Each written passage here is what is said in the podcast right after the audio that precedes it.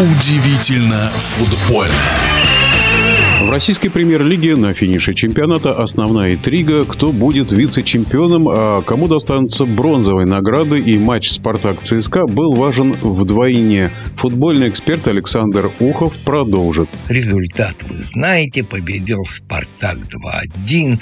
Все назначенные и неназначенные пенальти, засчитанные и незасчитанные голы – Остановлюсь только на одном моменте. Это удаление Соболева за определенный жест, кто не видел, посмотрите, и удаление Роши, который показал этот жест судье, намекая на то, что этим жестом Соболев его обидел. И все жалеют Рошу и говорят – но он просто не знает русский язык, он не смог объяснить. Послушайте, футболист играет в чемпионате России.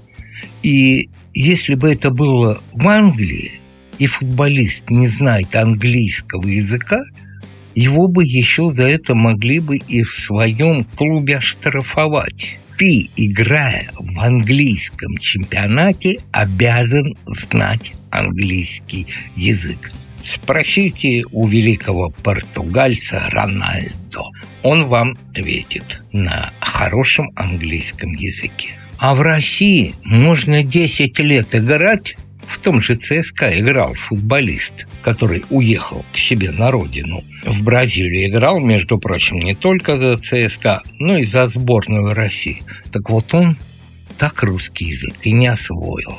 И это вина Роши, что он не может изъясняться на языке страны, в которой он сейчас живет и играет.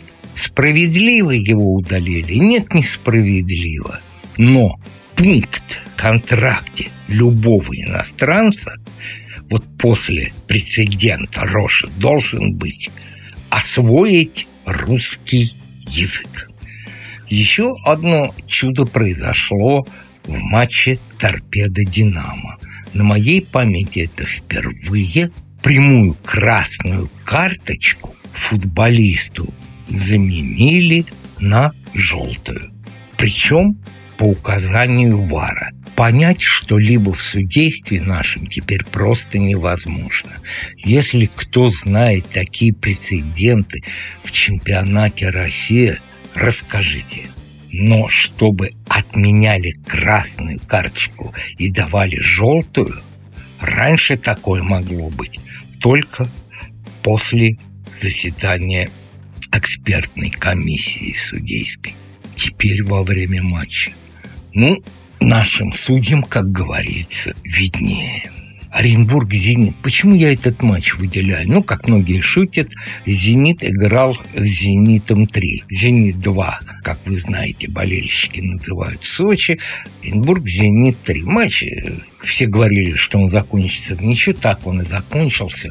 Но какой блестящий гол добавленное время забил Иван Сергеев. Ну, просто ну, смотрите, в двух словах принимает передачу на грудь метров с 30, причем опережая защитника, не давая пуститься на землю, забивает.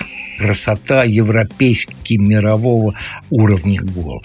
Подчеркнул, что Сергеев – выходя на замену, является рекордсменом нынешнего чемпионата по забитым мячам. Краснодар-Ростов 3-0.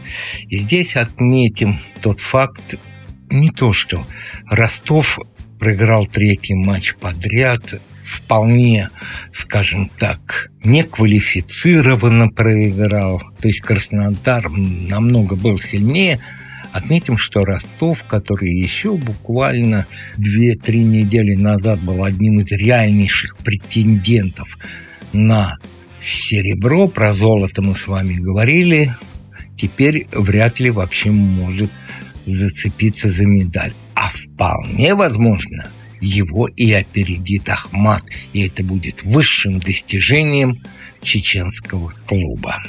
Пари НН, обыгравший Сочи, отправил Химки уже теперь без вопросов вслед за торпедо. И еще два слова о Промисе. Возвращаемся к матчу Спартак-ЦСКА. Промис забил два гола. И эти два гола теперь привели Промиса на высшую строчку в иерархии спартаковских футболистов. Он теперь лучший бомбардир Спартака за всю историю Спартака в российском, подчеркну, в российском футболе. И лучший легионер в истории российского футбола.